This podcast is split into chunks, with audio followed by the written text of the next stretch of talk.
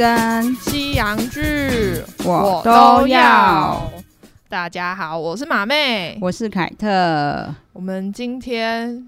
哎，今天这干嘛乱讲？对，这是干嘛乱讲？对，我们今天要换一个主题了。我们终于跳脱双层公寓。对，对，虽然其实很想继续聊，但是怕大家会腻。对，因为讲太久，大家如果没看过人，可能就还是没什么没什么感觉。对，就是让你们有时间去补看一下。对，就趁最近就是大家都都在家。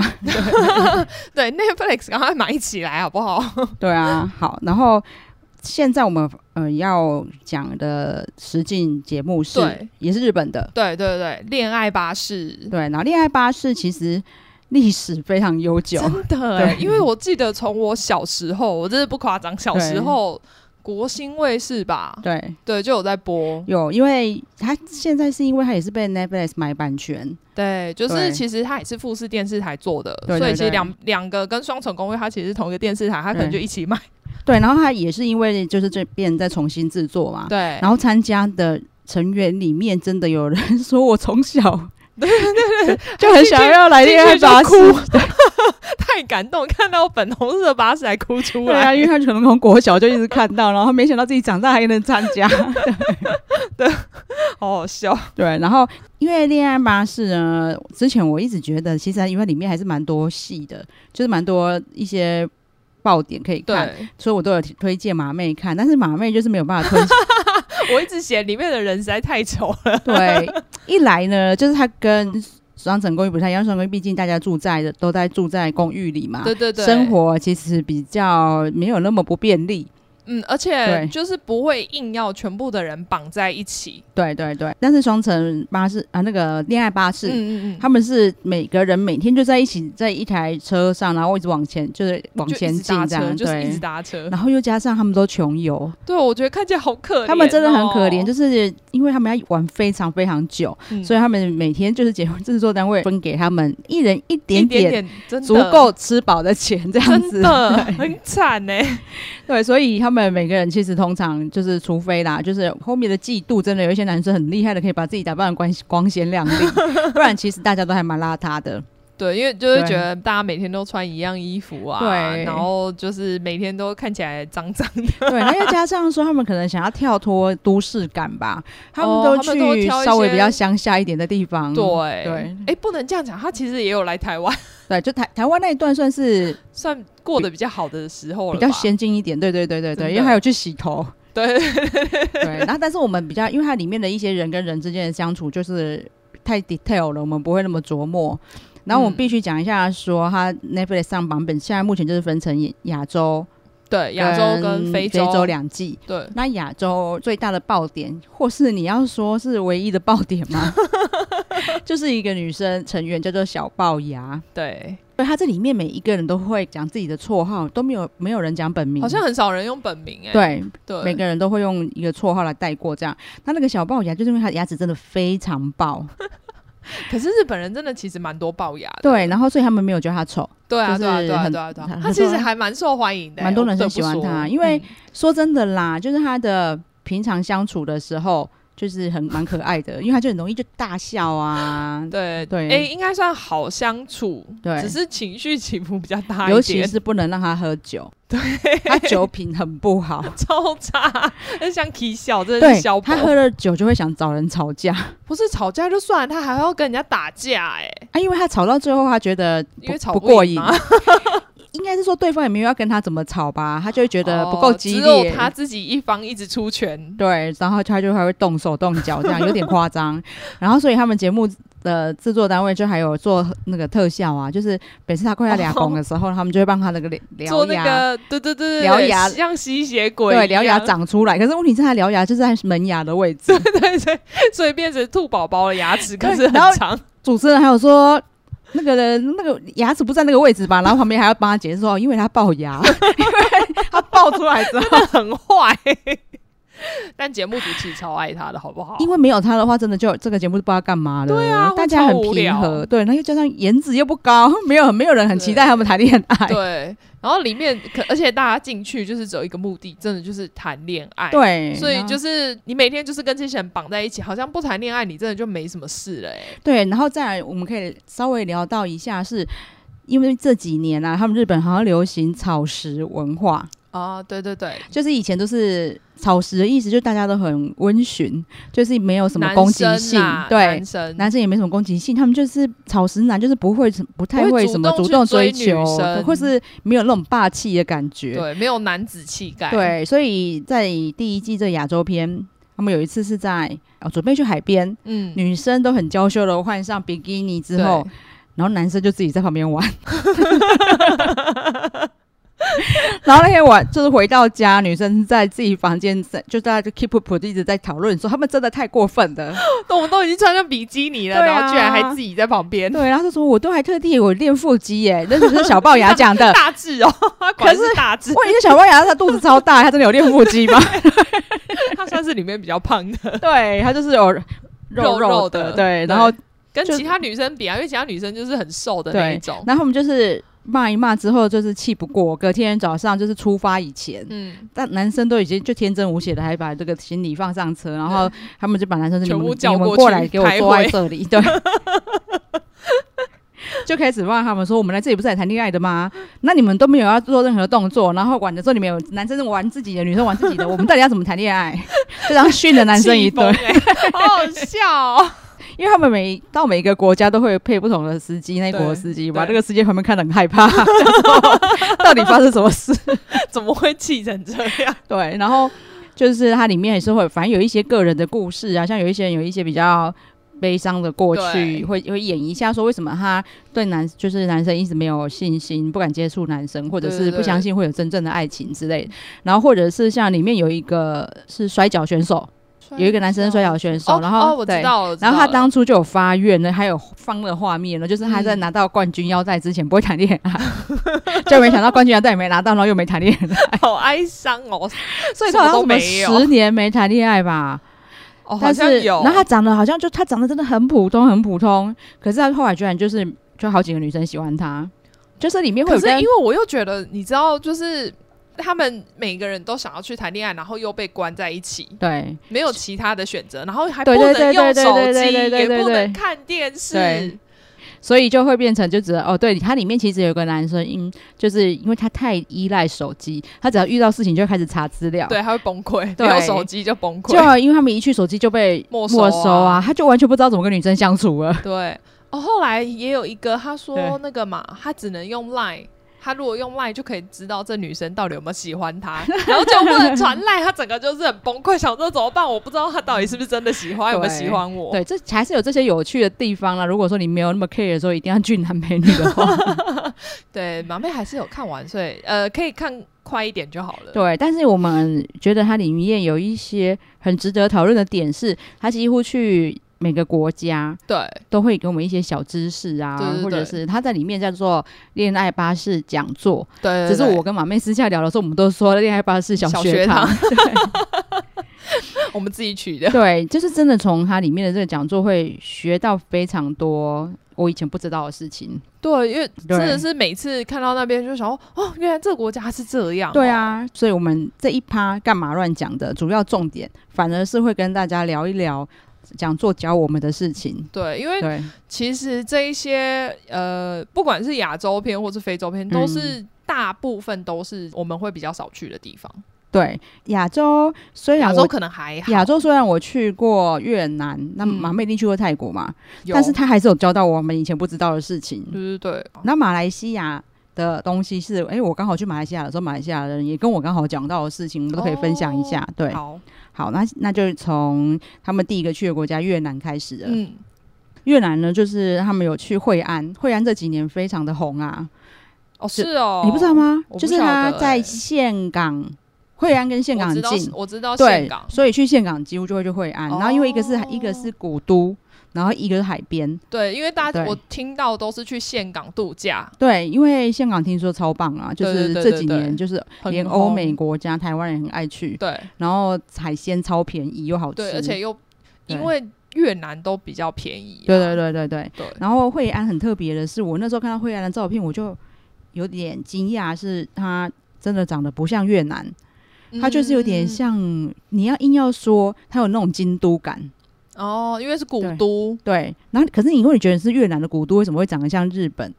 然后后来才发现，其实它的历史也很特别。原来是因为十六世纪的时候，中国有禁禁航过，就海禁，对，他们就是等于有点点锁国啊，对，就不跟外国来往。对，然后日本又锁国，那个那个时候是那个西洋大航海时代，嗯，所以那个时候惠安就会变成中国，就是明朝嘛，嗯、然后还有日本那个日本那时候是江户幕府，嗯，还有印度。印度那个时候叫蒙兀儿，嗯，和荷兰人海上贸易的重镇呢，就可能有点类似现在新加坡、哦、香港，对，就是那个大家刚好在那边汇集的感觉。对，然后惠安是一直到十九世纪，它的港口功能被岘港，就是像我们刚才谈到现在很红的岘港取代，哦、它才慢慢没落的。所以它就融合了中国、日本还有各国的那个异国风情。哦，因为越南它本身就有被法国统治嘛。对，对啊，嗯，其实胡志明市就就很法国嘛。那我们去的是北越，那个叫什么？现在突然忘了啊，河内，河内哦，对，就是不管是胡志明还是河内，嗯，嗯，我因为我胡志明是他，他算是首都嘛，所以是很法式风情是正常的，因为他们现在留下来一些法式建筑，对，那边真的很多，对，都是他们的政府机关，对。可是我觉得河内他们也是有一个法国区哦，真的，哦，对，然后那边你一进去就是完全跟外面截然不同的感觉，就是变成欧洲了。哦对，高级对，但是我们不晓得说它居然也有那种日式古都。对，因为其实我真的没有想到、欸。对，然后因为大家去越那个惠安啊，一定都会去一个叫什么日本桥的地方拍照。就是想到那边怎么会有一个日本桥？对，就它真的是日本人盖的、欸、哦。因为它以前就是以日本桥为界，嗯、然后一边就是住中国，嗯、就是算华侨，然后一边就算住日侨。嗯，所以它的以前那里就算非常就是民族融合的地方。哦，对，所以其实越南应该也是融合蛮多不同民族的文化，对，对，但是以以现在来说，还是以法式算他们的主要的，对对对，因为它殖民比较久嘛，对啊，所以我们那个时候我们也是去越南才真的有去吃他们的那个就是米其林的法式餐厅哦，而且听说比较便宜，嗯、对不对？对，而且如果午餐时时间去又更便宜，哦、就完全就不是。那种高级价格，如果去越南一定要去吃。不过对啊，因为可能越越南的消费水准吧，就比较呃价格没有那么高，所以以他们的消费水准来说，可能这样已经算高的价钱了。对。好，那再来是他们这个讲座又讲到说，越南人他们都过得还蛮开心的，虽然说他们的收入只有日本的八分之一，就是大概是三万日元左右，三万日元一万台币而已。哎，对啊，就是。是真的蛮少的哎、欸，嗯，但是因为他们很快乐的是，他们没有觉得钱那么重要，他们觉得钱够用就好了，吃得饱就好，真的是很市侩，真的。然后他们就觉得，他们反而觉得家人比较重要，嗯，对，因为如果其实亲亲人之间，他的说的亲人是就算是远亲哦，嗯、什么表哥呀、啊，什么表表哥啊之类的，嗯、因为。有家人就不怕没有人照顾哦，就是哦，所以他们那个要互相照顾的那个传统观念对很重，他们就觉得说亲人如果生病了，就会有人可以照顾我，所以我有没有前医病，或者是有没有。比较多的钱可以养老，就没那么重要，嗯、因为我们大家互相扶持。这个感觉受那个华人影响还蛮深的。对，可是因为我们现在虽然说我们应该也是受华人影响很深的嘛，嗯、可是我们现在就是很重钱呐、啊。对，就是市侩怎么样？对，就觉得没钱会过不下去。给我钱。但是因为他们传递他们这个观念，就是让那些日本人有一些反思啊，嗯、就觉得很爱就是搞搞反思这件事情。对对对，他就觉得说，其实我们这真的就是一直在拼命赚钱，然后好像也没有过得多快乐。日本是真的比较，我觉得日本跟韩国都是对。压力很大的族群，真的啊，对你知道压抑。我印象超深刻的是，我我们之前去大阪住 Airbnb，嗯，你也知道日本他们就路不大嘛，那个巷子里面小小的，我们就可以看到对面嗯。的房子里面是一间公司，嗯，因为就看得出来他们全部穿西装，哦，然后算小公司啊，大概十几个人这样，我们就睡前他们都还在上班。压力到底要多大？对，然后早上起来真的，我们起来没多久，他们都已经在上班了，很夸张。然后我就想到，哦，日本的压力真的好大哦。对，对我觉得因为因为日本跟韩国的自杀率好像都蛮高的。对啊，对，真的。然后而且他们是很认真的在上班呢，不像我们上班可能会聊聊天什么的。对，就是他们都超认，就是到底有多少事情要做。他们是不是很少会跟工作上的人当朋友？好像是。对，就是工作就是工作。对。会分开，对，这个就是越南的部分。嗯，然后缅甸没什么重点，但他们就有讲到说，哎，奇怪，我在路上看到缅甸的人，每个人都笑得超开心。对，每个人都随时保持微笑。嗯，然后他们就有讲到说，因为缅甸是佛教大国，嗯他们佛教对他们来说很重要，然后每个嗯嗯男生一一生至少要出家两次。所以他出家对一，天也可以，是不是？呃，出他们可能不会只有一天，但是好像时间也不一定会很长，哦就因为没有一定要一定规定你说，比如说你出家，像台湾出家，感觉好像就很难还俗。对对对对，没有没有，他们就可以随时还俗这样。然后嗯他们就回顾到他们，因为恋爱巴士的历史非常悠久嘛，对居然以前的成员也有因为为情所困去缅甸出家过。不知道他有没有解开他的疑惑？对啊，是出家他特地去缅甸，因为跑太远。而且人家诵经你是听得懂哦。不是，我知道，因为日日本的日本不能还俗吗？不是日本没有真的什么出家，日本基本上哦他们都是是继承家里的寺庙，哦然后他们都可以结婚，啊，我觉得日本的出家类似庙公吧，差不多，对不对因为你可以结婚生小孩。嗯对所以没有以没有办法让那个六根清净。那个那个什，么，哎，那部日剧啊，我知道我知道，你有上次说过那个，对因为发情里面有，对对对，就是那部日剧里面他们。就是跟和尚谈恋爱，对对对所以日本和尚因为没对六根不清净，所以没办法没办法好好的思考他恋爱的困扰。对对对。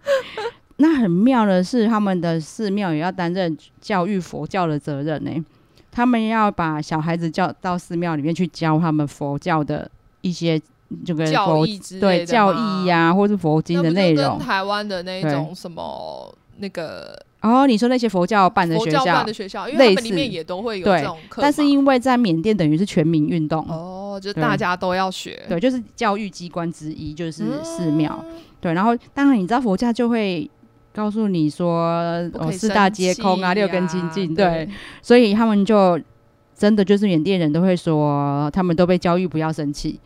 然后他们就说我啊，比如说他们访问夫妻说，哎，我们都没有吵过架、啊，然后就是怎么可能？就很奇怪。然后他们路上的人，我我不晓得他们是发自内心啊，嗯但是每个人真的都是笑得很开心，这样。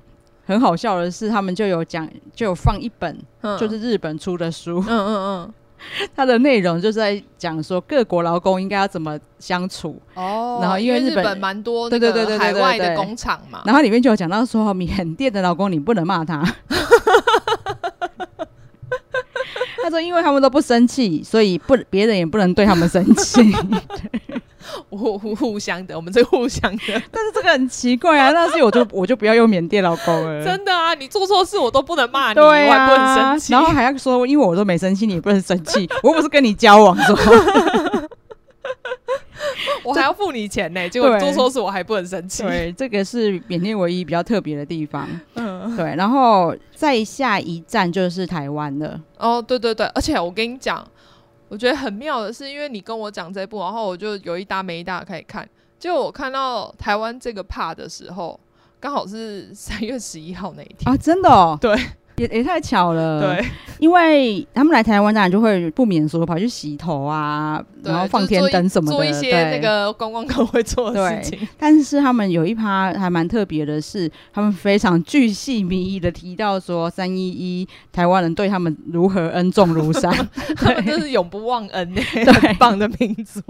然后还给了非常详细的数字我，还说日本的红十字会有统计，要台湾捐了一百八十亿日元给他们，真的不知道这么多欸，真的很多。然后还说仅次于美国，而且其实只有少一点点而已。诶，美国人超多哎，我们我们台湾人比他们少那么多，对，然后他们也有讲到说，因为台湾人口是美国的十三分之 一，超少的。对，然后你就算平均起来，台湾一个人要多捐多少钱给日本，对，欸然后就就觉得台湾人对我们真的太好了这样。嗯然后他们还就讲到一个政治的议题，他就说，因为日本呢在国际上其实没有承认台湾是一个国家，对所以他们在感谢各国捐献的时候，却没有、没有提到台湾。是怎样？我们直接被并到中国，是不是？然后就觉得啊，对对可对是，我觉得是哦，因为我等我讲到一中国，百八十亿日元被并到中国那对，所以，反而是他们的人民非常的愤慨，嗯，觉得台湾人对我们这么好，嗯。然后我们却没有谢谢他们。对，然后就有一个女生在网络上发起说，我们自己想办法谢谢台湾人，然后嗯我们集资，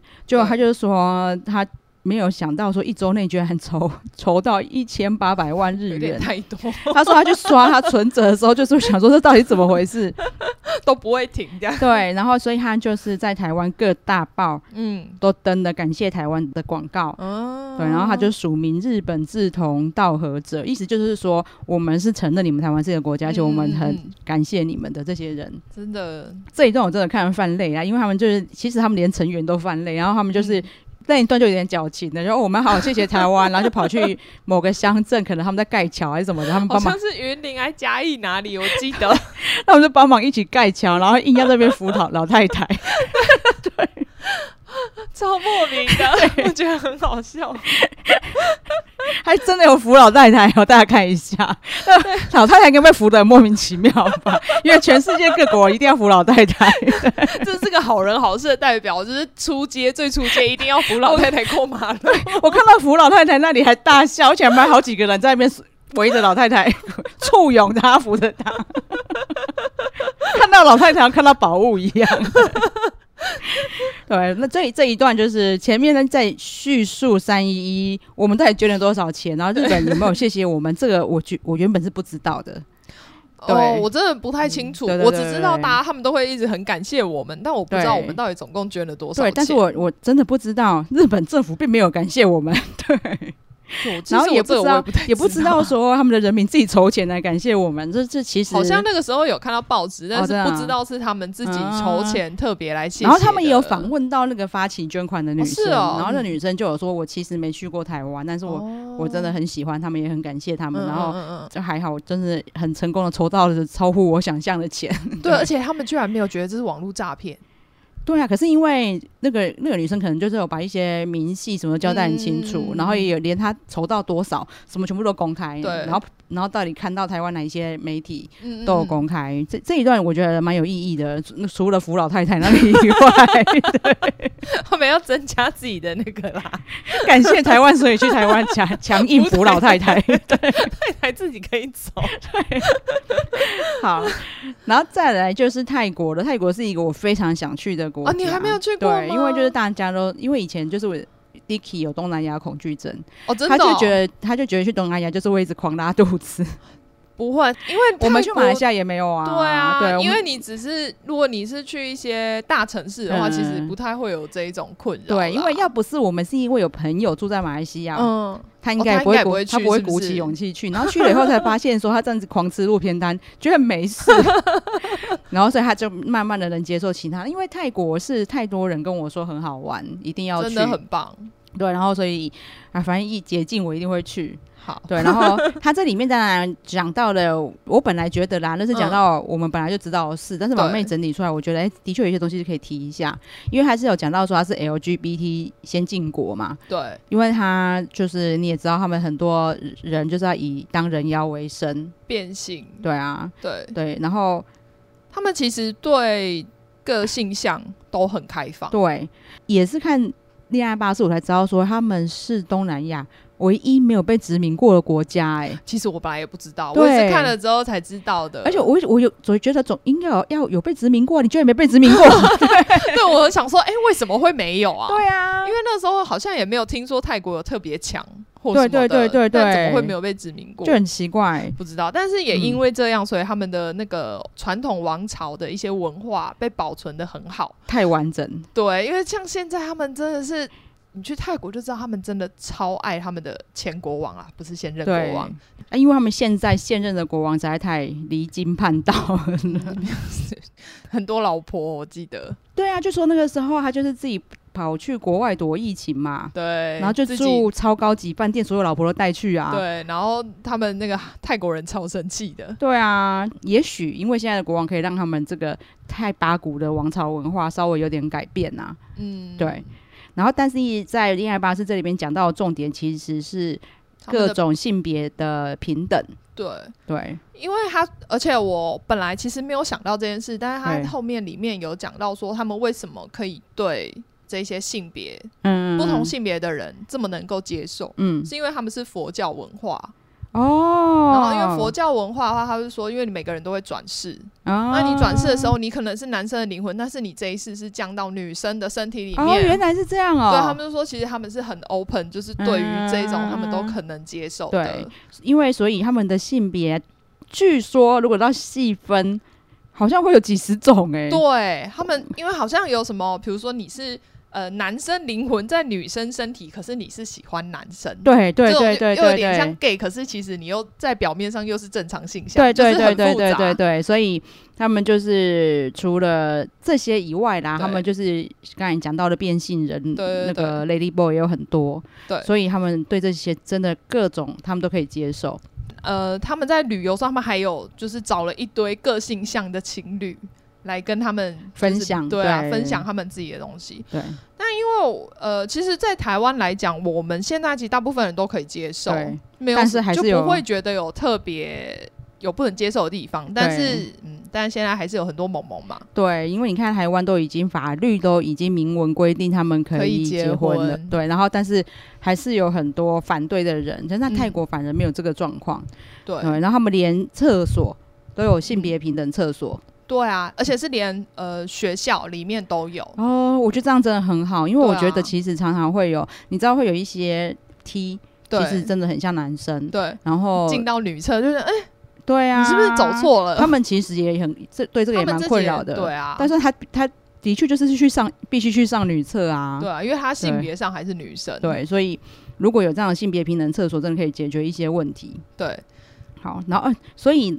泰国的男生一生中也要出家一次，啊、是规定的，好像是，因为他们、嗯、跟当兵一样。佛教佛教国家好像都这样哎、欸，嗯、他们就是笃信佛教，所以就是一定要出家一次。哦，对。那我觉得比较有趣的是泰国的酒驾，嗯、他们必须要到太平间劳动服务四十八小时。对，我觉得应该要的啊。对啊，就是吓吓他们。对，泰国有一些还蛮有趣的规定。对，就是他们有一些比较人性化的东西呀、啊。对，就会觉得很很有趣。嗯，接下来就来到了马来西亚，因为马来西亚我们自己就我自己就去过。然后那个时候，我的朋友就有跟我讲到这件事情。嗯，原来呢，马来西亚有非常多的日本人，就是因为他的花费低。然后文化很多元，又多重语系的学习环境。嗯、因为你把小孩送去马来西亚上小学，嗯、他出来英文就变变叫了。哦，也是哈，因为他跟新加坡就是比较类似，他们都还是会学英文。对，虽然说他也会不小心也连马来文都变变叫。但是这样可以学到很多语言，还不错。对，可是其实我跟我的朋友有讨论过这件事，欸，因为我们就很羡慕他们的就是多语言学习环境。那、嗯、我觉得你们每个小孩的英文都这么厉害，对啊，很羡慕。可是他就告诉我说，可是我们马来西亚人都非常没有知识，没有尝试。哎，哦，真的吗？因为他说他们要花太多的时间去学语言了。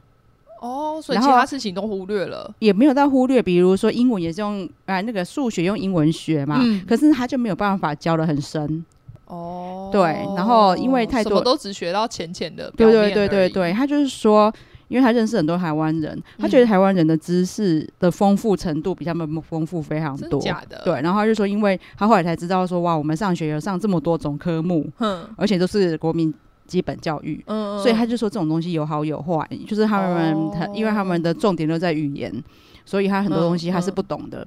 因为他那个时候就有跟我讲，因为他那个他太他很喜欢台湾，嗯、所以他有代理台湾一些美容的哦，所以他是马来西亚人，对，然后他就像台湾有一阵子很，有那种那个造牙齿，然后牙齿变白的，哦、是是？他也他也有代理。然后最后他收那个店收掉啊，嗯，那个机器是被一个日本人买走的。哦，真的哦。然后我就说日本人，他说对啊，我们这里超多日本人，而且日本人在这里都花钱都蛮阔的，因为他们的钱在这里超好花，很好花，对，因为他们赚比较多。对，结果在恋爱巴士的这一趴也是刚好访问一个在这边日本人，他就是为了让小孩在这里学语言，嗯，所以把小孩带这里上学，嗯、而且他说花一点点钱，嗯，就可以住到豪宅了。哦，所以很省，然后又可以过很好的生活，对，然后花费又不高啊，他出去买东西也便宜，然后连水电费都很低。因为日本人太多，所以他那里就有日本人的学校、嗯、日本超市，嗯、然后还有讲日文都会通的医院，你连就医都不用担心。那真的很方便、欸，对，然后难怪会越来越多人要去。插一下话，因为我们今天录音一直被打断，这是流浪的结果。流浪录音室，对。因为我们原本录音的地方现在就是因为疫情管制的比较严格，对，所以我们只好就是换一个地方开始流浪。对，好，刚才已经讲到马来西亚嘛，对，再来就是印度，对。印度还蛮多蛮好笑的东西啊！对，印度真的是一个很奇妙的国家，它就反正各种奇妙。对，就是它，因为我们有讲到一段，就是他们有在路边就有人在帮忙按摩。对，然后好像吧，是不是？对对对对，然后就因为它金额也不贵，很便宜，嗯。嗯、然后所以他们就有成员想说，那我去按按看好了。对。结果很多，但没去按的觉得哦，还好我没有花这个钱，真的很可怕哎、欸。他就是一直殴打被按摩的人，对啊，他根本就打他，然后说这是按摩，对，一直呼他巴掌之类，然后就一个锤头啊这样，对，最后还拿出两把尖尾梳。对，我觉得这一段真的是最夸张，就拿把 两把尖尾梳，然后一一只手拿一把，然后再开始在那个在头上舞，一直搓搓搓搓。对，我想说你这样头皮不会再戳破吗？对，他们每个人都说哇痛啊痛，很可怕，还不能逃走。这一段是我觉得有点胆战心惊的地方，想说刚好可以就是跟大家讲一下，如果你们有机会去印度，千万不要去按摩，不要在路边随随便找按摩，真的很可怕。对，好，然后其实呢，他的小学堂就讲座这一段啊，有在讲说为什么印度在二十一世纪后半会变成第世界第一强国，好像现在好像各国学者都有这样预测，对，会超越那个中国嘛，对，然后。虽然说，我还是觉得印度很可怕。不过他们，因为我我是知道说，印度的很就是很也很多人真的很聪明，然后就是哎，就有点他们是真的很聪明。对，因为像中研院啊，嗯，就常常看到很多印度人啊，就比方说我们中研院里面很多印度人在里面工作。对，而且那时候在美国，哎，印度人几乎不会。几乎啦，不会念什么艺术类。他们如果出国念书，一定就是念什么商学院之类的，然后或是理工，对不对？对，就是对数理都很厉害。嗯，他们就有在讲到说，为什么现在美国 IT 的开发很依赖印度？嗯。很妙啦，因为原来印度的我真的没有想到这件事情。他说印度的地理位置跟美国刚好在对面，在地球两个就是在正对面，正对面，所以他们的工时啊，就是工作时间可以刚好美国人下班的时候，因为他们好像是差十三个小时。对对对对，就刚好就是你上班时间就是我下班时间。对，所以两边刚好可以衔接起来，然后就持续不断的工作。就是你下班的时候，我接 我接棒继续开发，然后所以他们的开发是二十四小时会不间断的，很夸张，就是。感觉就好像就是雇佣了一个机器人，真的，他不用休息。对，对而且因为呃，印度以前是被英国统治嘛，对，所以他们就是都会讲英文，英文对对，所以就是沟通上又没有什么困难。对，然后再来是印度人也非常鼓励自己的小孩往 IT 发展，是因为你知道他们的种姓制度啊，嗯嗯嗯，他就是有规定哦，比如你贵族啊怎样，一直到贱民，对。你能做什么工作？它的种姓制度是规定好的哦。如果你你不能跨级去做你这个种这个阶级不能做的工作，对。但是呢，IT 这个职业就是理工这个职业啊，或者是你看呢，呃，比如台积电，对，整个竹科呢 就没有被他们划到种姓制度里面的职业分别分类，所以建民是可以去当工程师的。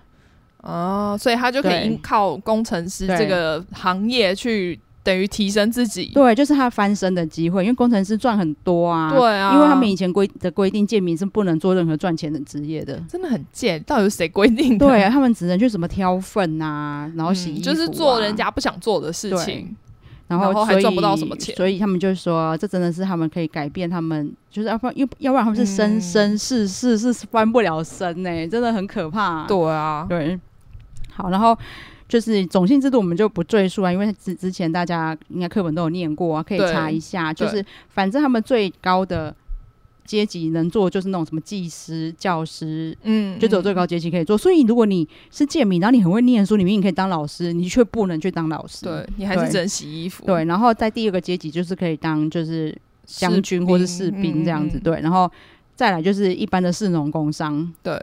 最后就是奴隶，没有奴隶，还在贱民之上哦。对，所以是 到底谁排的？对，真的很夸张。然后就是马面有补充到一个，我还觉得我我也是第一次知道的。其实我也不知道，我就是因为我看完种姓制度的东西之后，就顺便上网查了一下。对，他就说，因为他们不同种姓是不能通婚的。嗯，可是因为现在其实不太可能。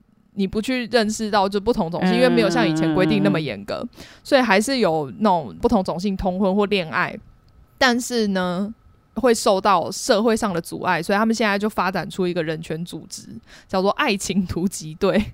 哦、他们、哦、对他们就是专门保护就是跨跨种姓的一些就是恋人，啊、然后会提供他们一些法律资源之类的服务，嗯，嗯，嗯，让他们可以就是结婚。对，然后也讲到说那个印度的男生啊，他们是出门是会手牵手的好朋友、哦。对。不，就是因为我不是 gay 蜜哦，是 是闺蜜哦，男闺蜜。对，对，而且最好笑的是，他们其实跟女朋友或者是老婆在路上是不会大方牵手的，可可跟好朋友可，可是跟好朋友会一起牵手。所以如果你去印度的时候看到男生跟男生牵手，他们不是情侣，他们只是好朋友。对，然后还是说没有位置的时候，男生是互抱，对，会坐在对方腿上，我觉得超好笑的。我这个这个真的蛮蛮值得一看的。对。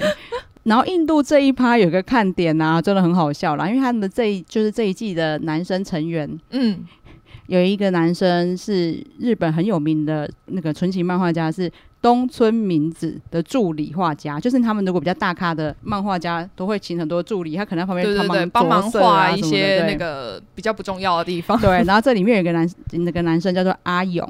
他就是东村明子的助理，然后东村明子的作很多很有名的作品，然后他这几年最有名的就是《东京白日梦女》，对，因为还有改编成日剧，对啊。然后他的弟弟森繁拓真居然也是知名漫画家，就漫画家世 家。到底他们家到底要多有才华？对，然后就很妙，是因为他们有一趴就是是有那个印度的那个什么勇士训练哦，那勇士训练真的很妙，就全世界勇士都要穿一样吗？他们真的跟我们海军陆战队一样，都要穿红内裤。哦，他们的他们对他们的短裤比我们的海军陆战队还短，真的是来口三角裤，然后他们就是不是，小短裤，对，然后他们就会去一个木板一个木柱子，很像就是很粗的钢管，啊、对，真的就是钢管舞、啊，在上面跳钢管舞，对啊，然后说这叫勇士，结果他们就叫阿勇上去看看嘛，阿勇还蛮意外的，还蛮有肌肉的，虽然他看起来就是很挫啦，对，脸脸跟身体有点合不太起来，对，然后他就真的撑得上去，然后大家就一直说哇塞，你怎么那么厉害，他就有。被激励到，然后就加上那个日那个印度勇士又很过分，不让他下来，一直叫他做别的动作，一直叫他做高难度动作，就在这挣扎几番挣扎之下，他小阿勇就露出来。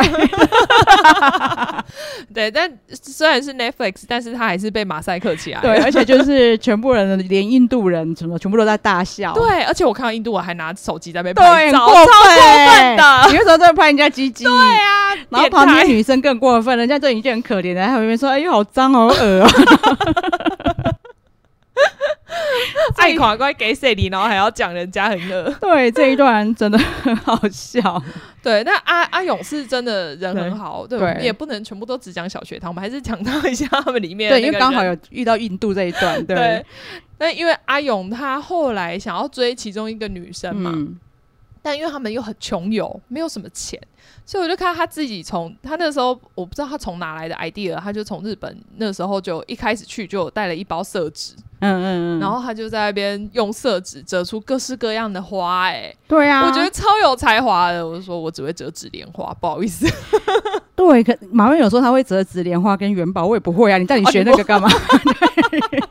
我妈有需求，所以我就会折，而且我是都边看电视边折，所以我就会。边看 Netflix 很厉害耶，纸莲花。对，然后因为阿勇当时参加的时候是二十九岁，对，然后他因为就是一个小处男的样子，所以小龅牙就有问他说：“你你是处男吗？”嗯，他就说：“对，我是处男。”然后他就是说他你是连买春都没买过，他说我没买过。对，因为后面有出现一些其他人，他们也说他们自己是处男，可是他们有去对对对什么喇叭店之类的服务过，对，然后因为。他刚好二十九岁，这个时候居然就出现了，就是小龅牙就说：“那你明年就是魔法师哎、欸！” 所以你看，大家他们都知道什么是魔法师、欸，因为这个是在魔法师这个戏之前，所以这个、呃、漫画，所以应该是漫画很红吧？哦，是这样吗？我以为那真的是从，也许是他们小时候就听过的乡野，对对对对对，这我也不确定，对，这可能要问一下日本人。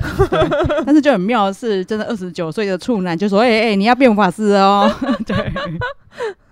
这真的，这这里是很有趣的地方啊。对。然后他们在海边的时候，因为我我以前觉得印度很可怕，就是你随他随时都有可能，你在路上可能就会被人家什么抓去强奸啊，干嘛？对啊，因为常常有一阵子常常看到就是印度的一些新闻，我都觉得超可怕的。对，而且印度人男他们的啊什么的，他们的男权都会觉得这没什么，真的很夸张。然后还有那种就是我看过最夸张的新闻是，他去警察局报案，他自己被强奸，他还被那边警察继续强奸，真的是变态到了一个极点。对，然后他们就真的就是他们的女成员在海边的时候，就有被印度人一。一靠近就摸胸部跟屁股，而且镜头还有拍到。对啊，我觉得那个真的很可怕。他还把马赛克，我觉得干嘛马赛克他啊？对啊，就是现行犯呐啊。对，然后这一这一趴还有一个很特别的重点人物，我想要特别提一下。嗯，叫做 AI，他叫做 AI，就是因为他也是一个就是东京大学的，就是理工科的高材生。对，所以他在开发人工智慧。对，然后他进来的那个。目标我也觉得蛮好，蛮有趣的。对，他想要就是拿里面的人当做实验对象。对对对，他要观察他们，然后因为他要开发就是可以跟人类谈恋爱的 AI 服务。对，那你一开始会以为可能会来一个阿仔，然后很无趣的，嗯、结果他是一个很奇妙的人，连现场的主持人都对他心动，因为他也没有长得很帅。对，说实在的，然后可是因为你看到最后，你会觉得啊，这个人个性其实很好哎、欸，然后你就会觉得他有魅力。嗯、因为他也不丑啦，重点是他不丑，对，是真的不丑，就是普看起来普普通通的，然后但是讲话是因为聪明嘛，所以讲话是很有智慧。因为你知道我们讲到的那个小龅牙，他真的很烦，然后他就是一直在暴躁跟吵架，所以。他原本跟他两个人情投意合的男生，后来又开始疏远他，嗯、他就觉得这个女生好可怕哦，对，整个被他吓到。然后再 对，然后再加上小龅牙的好朋友又已经就是毕业。了，那时候跟跟别人一起，所以这一段时间小龅牙就常常一个人在哭泣，他是真的一个人躲起来哭哦。然后有一趴就是他已经哭好几次了，然后那一次他躲回车上哭，然后 AI 就跟过去了，然后他就他都没有讲半句话，他就一直静静的看着他哭，然后隔一下子才说有没有什么我。可以帮忙的地方。对，小齙牙还是没讲话嘛。他说：“那我可以讲一个就有点不合时宜的话吗？”嗯然后小龅牙才抬抬头看他，他就说：“你怎么连哭的时候都很可爱？真的很会，他其实很会把妹，好不好？”对，然后他讲完之后还说：“我已经看你哭三次了。”所以对，然后小龅牙当场就笑出来啊！对，哇塞，高招哎、欸！对，然后而且他讲的超自然的，就是你不会觉得恶心，就是你不是故意，啊、不是故意要讨女生欢心的那。然后这个时候，就是因为他这一趴呢，刚好有一个超级高干做作女 加入，叫做。喵呀。哦，我还想说这名字到底是什么鬼？你知道为什么叫喵？因为大家都说我很像猫，所以我叫喵雅。但是我喜欢狗，这种白痴都想什么？可是他就很厉害，他就把就是小龅牙喜欢的人啊迷得团团转。真的，他就是会什么什么哦，我看你好像都在偷吃头痛药啊，我给你喂药，然后对，很会，就故意把人家叫出来，然后就说我给你这个药，你不要只吃那个，就会这样对胃不好哦。对，那在吃饭的时候才第才刚。见面可能五分钟，嗯、就我吃一口，然后就要喂男生吃。哦，对，就是，然后他做这些事，的确就是小龅牙做不到的。其实小龅牙虽然很暴躁，但是其实他是蛮真的一个人啊。嗯、对，然后就是比较做作不来的那种女生。对，然后他这个女生完全完全做作，嗯、然后他完全没有，他完全不在乎别人怎么看他。对，所以对就是每一个男生都觉得这个女生就是。好，好像很不错哦，就是很可爱哦。男生就是很容易陷入这种，我们看的太多了。对，然后连现场女主持人就是这样啊，说对啊，他真的假到极点的。可是男生就是喜欢这种，对，连旁边的那个，我记得连旁边就是那个来宾的男生都说我会喜欢这一种。对啊，然后。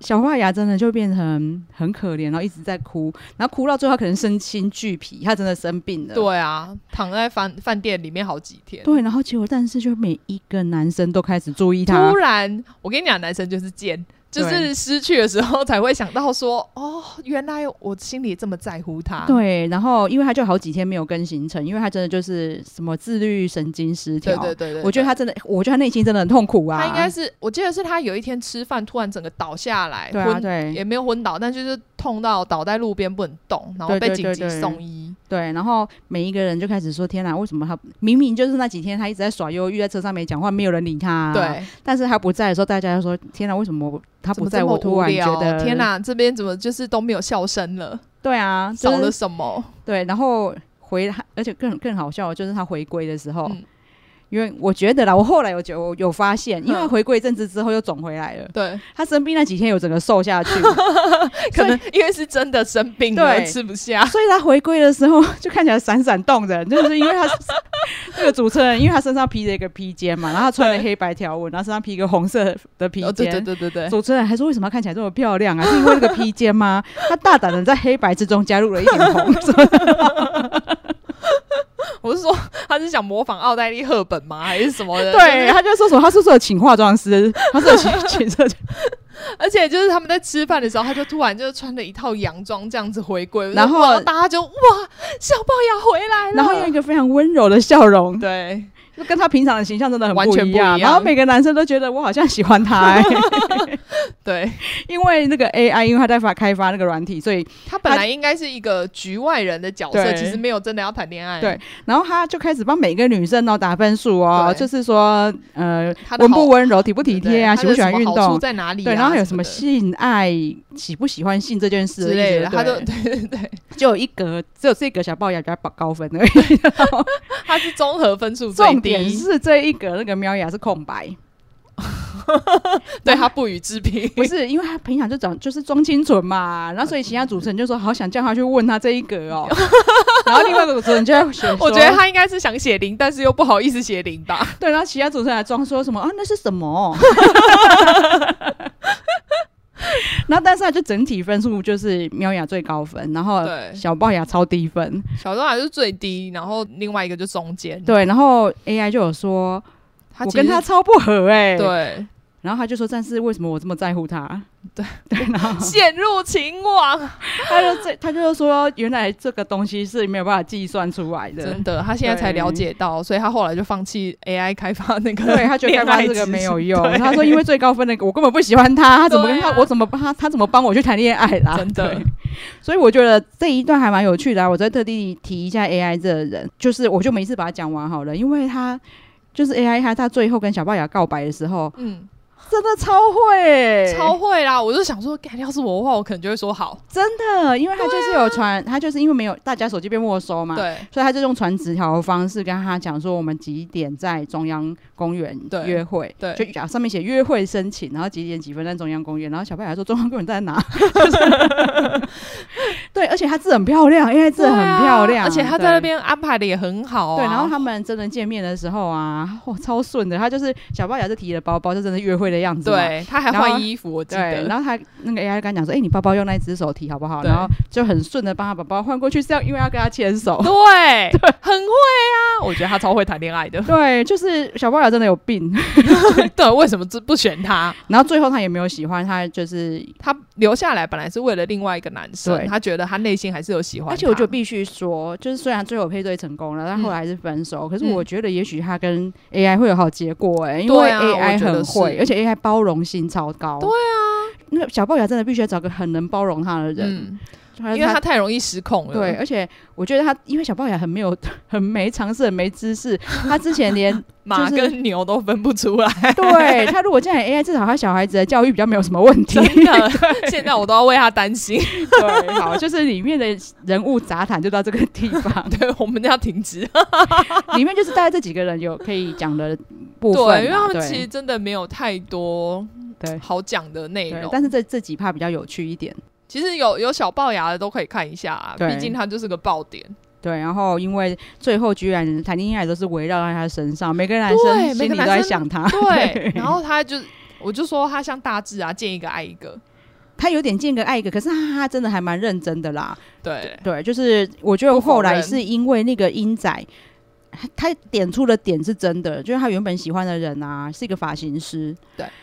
他后来跟那个发型师说：“我觉得你从来没有表现过你的情绪，我我没有办法知道，我没有办法认识真正的你。”对，他就觉得他只是认识很表面的他。对，然后所以那个发型师有解释说：“因为我不可能对客人发脾气啊。”对，所以他就很习惯把呃一些情绪都隐藏在自己的心里面，对，然后习惯表达出来。对，那小齙牙后来喜欢上的是一个很真的人，是真的。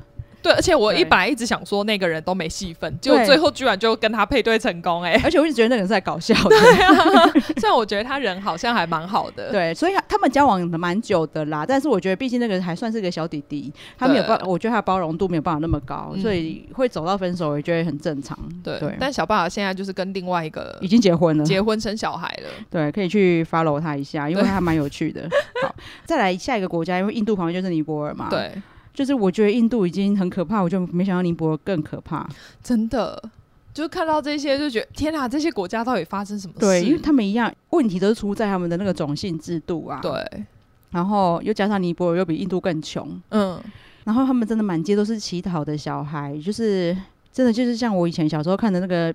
平民百万富翁，嗯嗯，因为平民百万富百万富翁里面就有小孩被抓去，就是为了让他们去讨钱的时候比较顺利，还要毒牙、啊、打大打断腿什么。可是尼泊尔路上在讨钱的小孩真的很多残废。对啊，我就会觉得每个都对好好惨。对，然后你就是走到哪里就会有小孩过来跟你要钱这样。嗯，然后他就有讲到说，哦，对，我的注解写比较好笑了，我就写说到底为什么要去那里谈恋爱啊？我不知道制作单位到底为什么 要安排他们去这些很可怕的地方。对，然后因为它是全亚洲最穷的国家，嗯，所以尼泊尔的小女孩她常常被会骗去印度卖。她就是会，因为他们小孩子的教育程度一定也不好嘛，对啊，所以就很常大人随便骗你说什么，哎，我带你去吃好吃的，或者是有一个里面有访问到一个被骗走过的，他说他帮家里出去买东西，然后只是一个阿姨来跟他讲说，哎。另外一家店卖的更便宜，我带你去，他就跟他走了。因为我觉得他们不能防的是，还不会只有男生来骗你，都是女生，连女生都会来骗你。然后他骗去之后，就很贱卖去印度，然后他就在印度每天就要接很多客，而且那些真的都是小孩哦，就是可能就是国小的年纪，还不是什么真的长大了，都是小朋友，就超可怕。然后他们。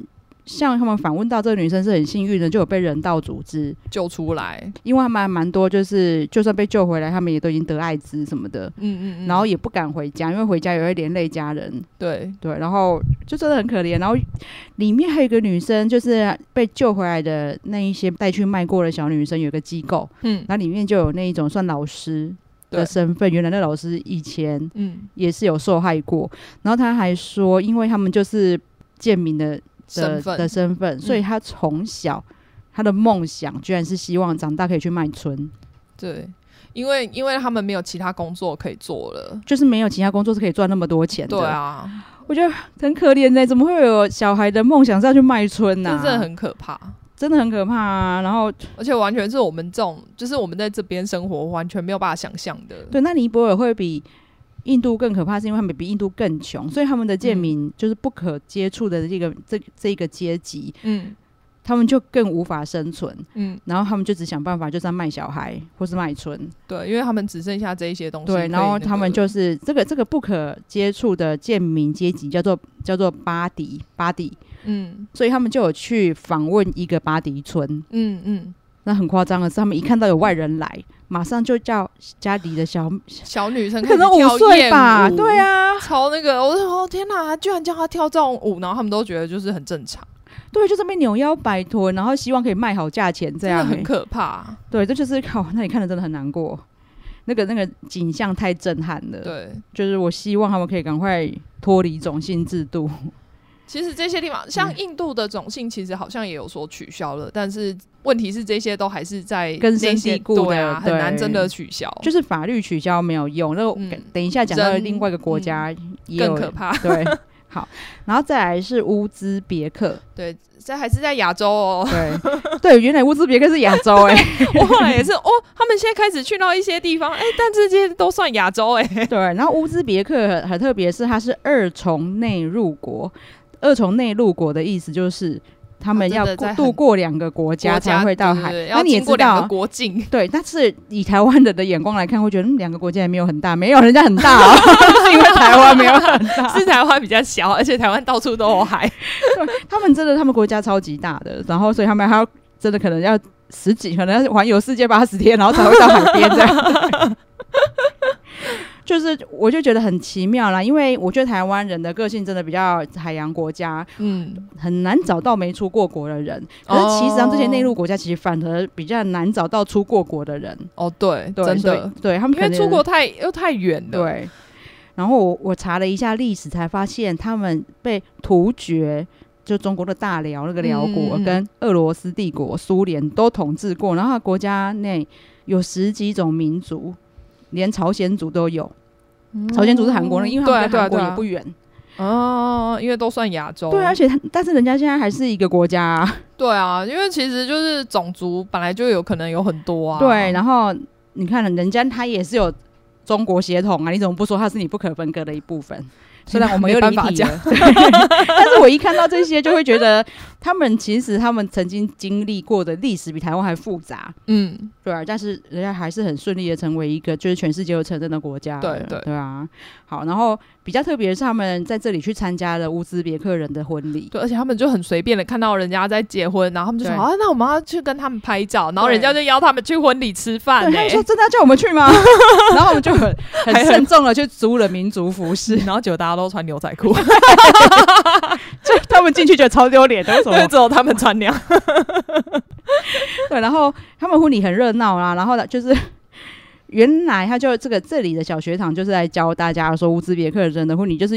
场面越大，表示你家越厉害，所以他们本来就很流行，越多人就越好。所以他们本来就很流行越不认识的人去自己的婚礼，对。然后重点是他们还不收礼金诶，超亏的，对，很贵诶。然后不收礼金就算了，他们的长辈居然在现场一直撒钱，对我都想去参加。我看到那种哇，然后他们就说，通常然后他们撒钱其实就小孩会去捡，对对，因为他们撒他们那个壁纸好像一张其实也没多少钱，对对对。可是你知道那些这些穷游的那个，他们一天的经费很有限，恋爱巴士的人真的可怜，就在一直捡钱，超好笑。我旁边就是那个两三岁的小朋友也在捡钱，然后跟他们一起抢。对，不过我就觉得啊，这里应该是很适合穷游的地方。你就看哪里有婚礼就去就去吃饭，人家还不会说你是婚礼蟑螂。对。还会很欢迎你，然后还可以捡钱。对啊，所以我就说，哦，好想知道他们的那个婚礼的热门季是哪一季，真的那时候去捡钱最好。对，然后因为每每一餐都有婚宴可以吃，真的啊，都可以吃很饱哎，多棒！对，就是乌兹别克特别的点在这边。对，好，然后再来就是哈萨克斯坦。对，以前我们都习惯叫它哈萨克而已啊，其实人家全名是哈萨克斯坦。嗯，然后它是世界最大的内陆国，而且原来他办过世界博览会。这我真的不知道。对啊，然后它因为它很少下雨，所以它很干旱，所以它夏天最热也只到大概三十度而已，然后早晚温差很大。他们应该比较偏那种沙漠型的气候。对，所以但是它冬天就会冷到体感负五十度，会死掉吧？如果你真的想去哈萨克玩的话，拜托一定要夏天去。对，好，然后它也是多种族啊，它居然境内有一百一十三个种族。因为这几个地方应该都是，我想都是被差不多几个种族统治过，对对对对，就是以前以前以前蒙古来，以前蒙古就一起带过来，出征也要去那边杀一下，然后突厥也要去那边杀，大家都要来顺便带过来一下。对，因为你想看突厥最远有到像土耳其啊，土耳其其实就是突厥的后裔啊，对对对，就是这里的历史其实还蛮有趣的。对，好，然后它很特别的是，因为它目前的首都阿斯坦纳。居然是请日本设计师设计的，对，因为看起来真的是非常的现代，对，它很像那种画那种未来城，就是未来城市的那种。动画里面会出现的画面，它的城市就长得是那个样子哎、欸，因为它整个城市是设计师设计的，对，很强。他那个设计师设计师叫黑川纪章，嗯，但是他并不是指定的哦，他们是很多设计师去海选的。比赛嘛，对，比稿。还蛮妙的。然后，因为他们以前的首都其实是阿拉木图，嗯，我记得以前小时候念书好像有念过，真的吗？我真的没有什么记忆。然后他们是一九九七年才迁到现在这个设日本设计师设计的这个地方，嗯、所以它是现在目前世界上最年轻的首都。哦，所以应该就是有计划性的要要把这边规划起来、啊。对对对，所以它目前发展的非常好，说是中亚最大经济体。很强哎、欸，然后因为他们以前其实游牧民族啦，所以他们是信伊斯兰教，然后都会吃什么牛啊、马、羊、骆驼，骆驼也会吃啊。对，其实我本来也不知道，我是看了才知道。然后他们会喝发酵过的骆驼奶跟马奶酒。对，就是感觉很像以前听那个蒙古人在，对对对对对对，逐水草而居，然后吃什么东西，就感觉都很像。对，然后这一段的小学堂有点哀伤，对，因为他就问到了一个非常年纪已经很老很老很老的日本人，对。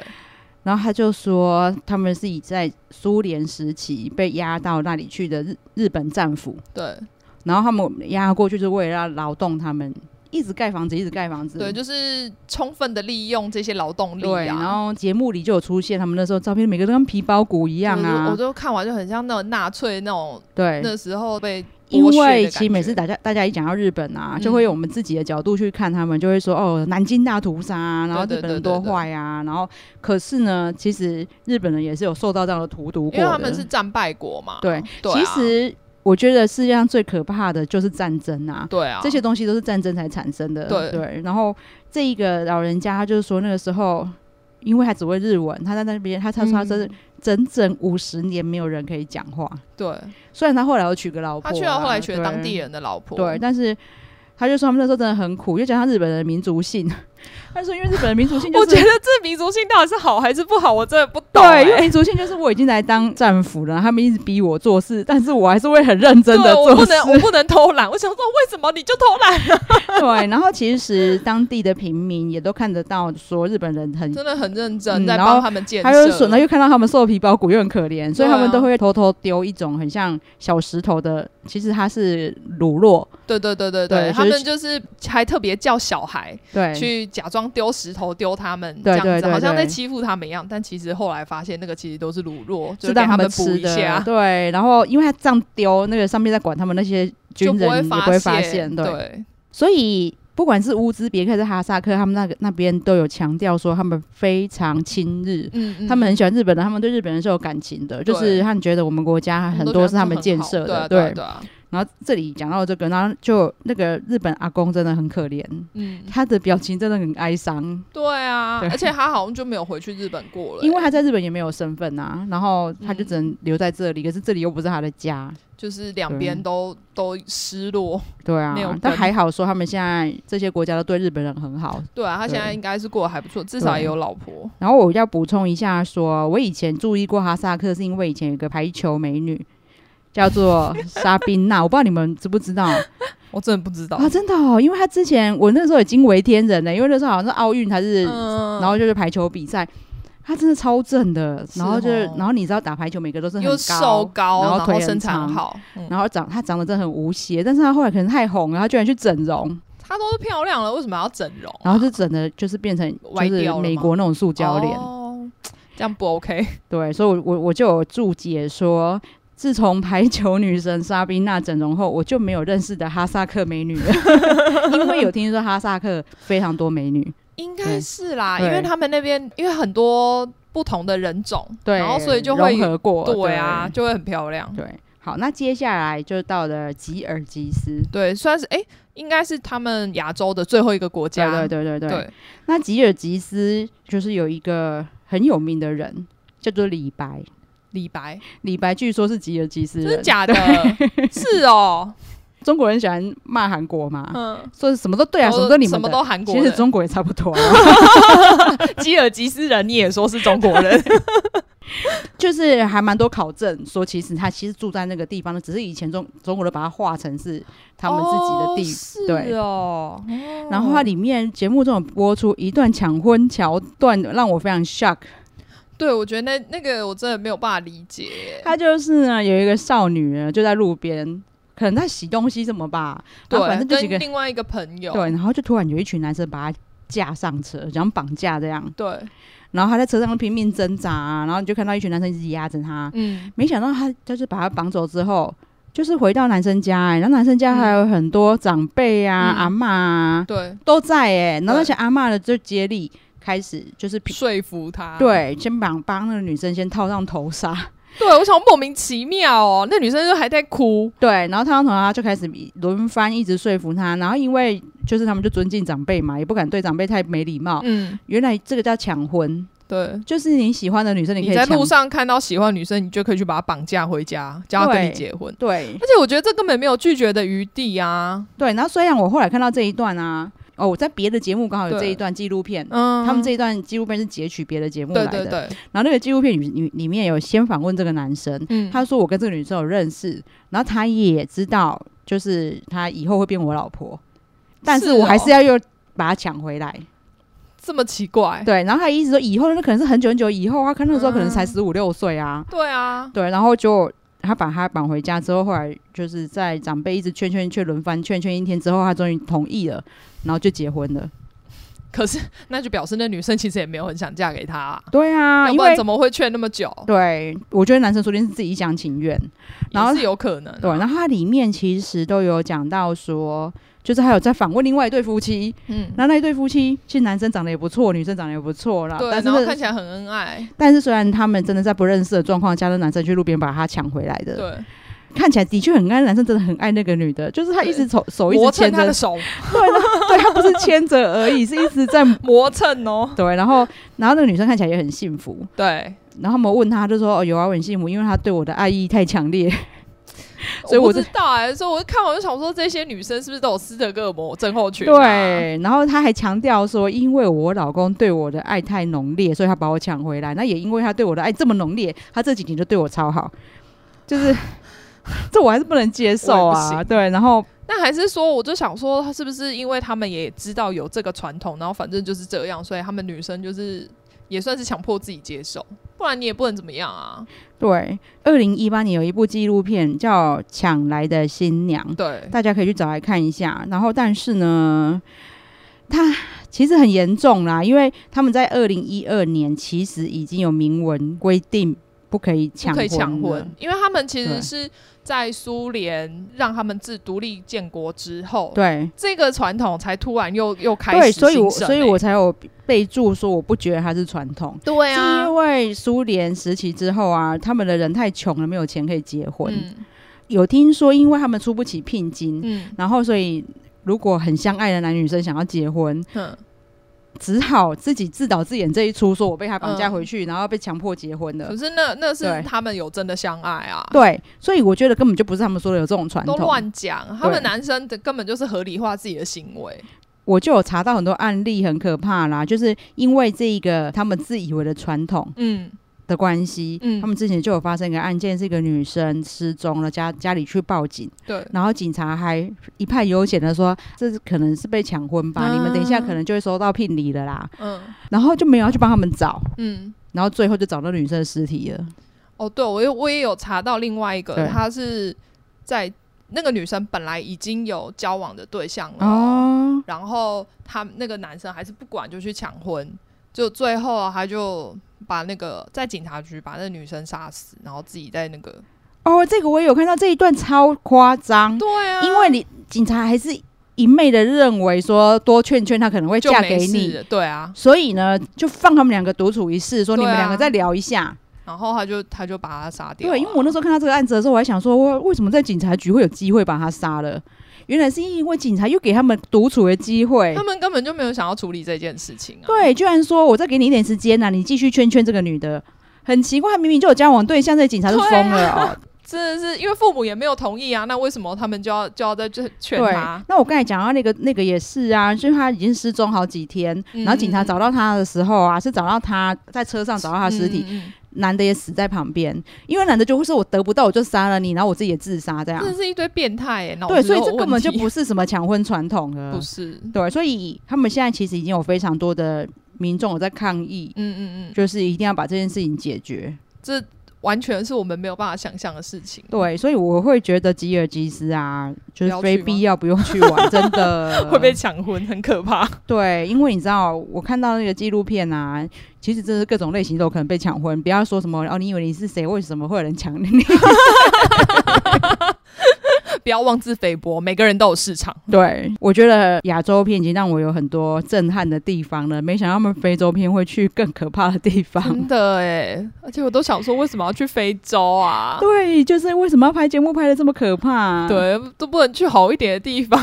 对啊，就是所以我们下一趴的那个干嘛？就会在讨论非洲片，对，对，大家可以期待一下，因为非洲真的还蛮震撼的，对，对，每个地方都好震撼，怎么回事？啊，OK，好，拜拜啦，拜拜。